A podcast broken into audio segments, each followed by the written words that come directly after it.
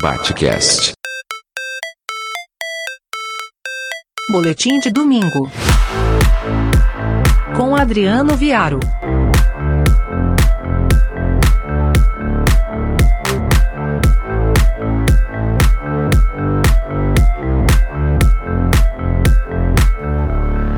Quando eu tinha 15 anos, o meu sonho era fazer 16 para poder trabalhar com carteira assinada e 18 para sair de casa.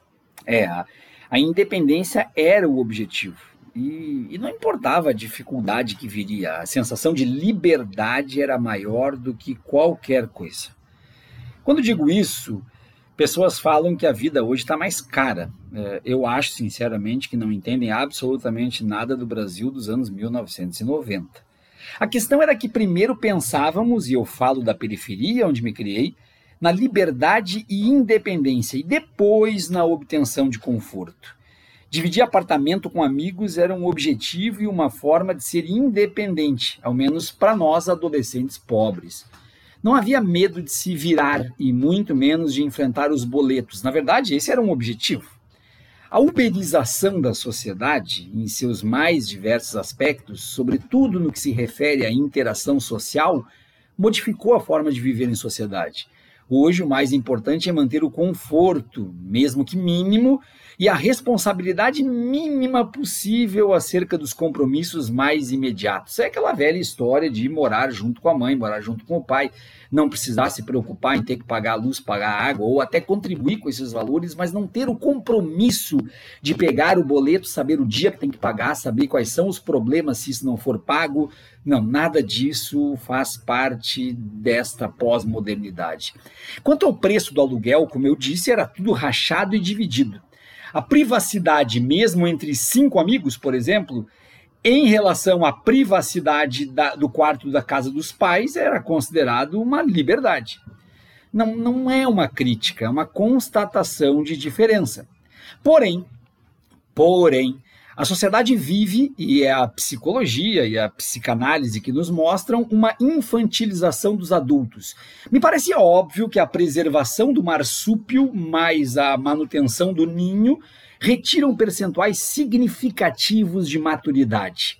Ao mesmo tempo, a existência de relações afetivas sérias diminui por questões óbvias, né? Quem mora junto com os pais está uh, mais distante de ter uma relação afetiva séria do que aquele que já tem enfrentado as agruras da vida com a possibilidade mínima de responsabilidade.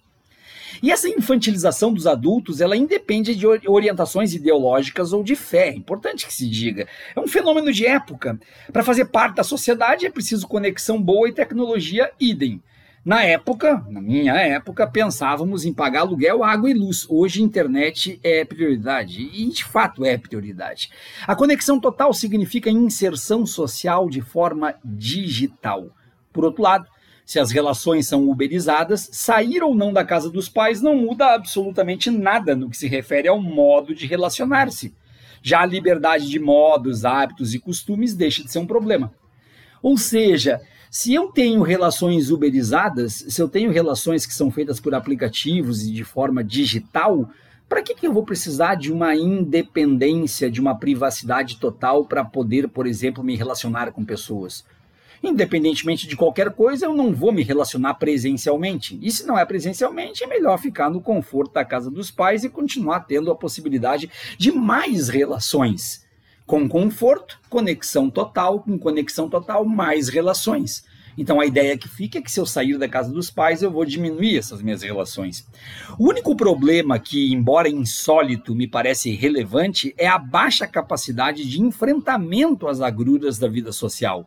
Mesmo que pareça apenas um clichê, quem nunca caiu não sabe como levantar. Dia desses, um seguidor me disse que os seus 20 mil mensais não lhe dão condições de sair da casa dos pais.